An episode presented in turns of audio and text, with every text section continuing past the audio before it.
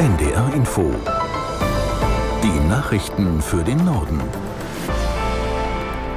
Um gleich 10.30 Uhr mit Juliette Groß. Wer mit Bus und Bahn unterwegs ist, muss heute und morgen teilweise erneut mit Ausfällen rechnen. In Niedersachsen hat die Gewerkschaft Verdi zum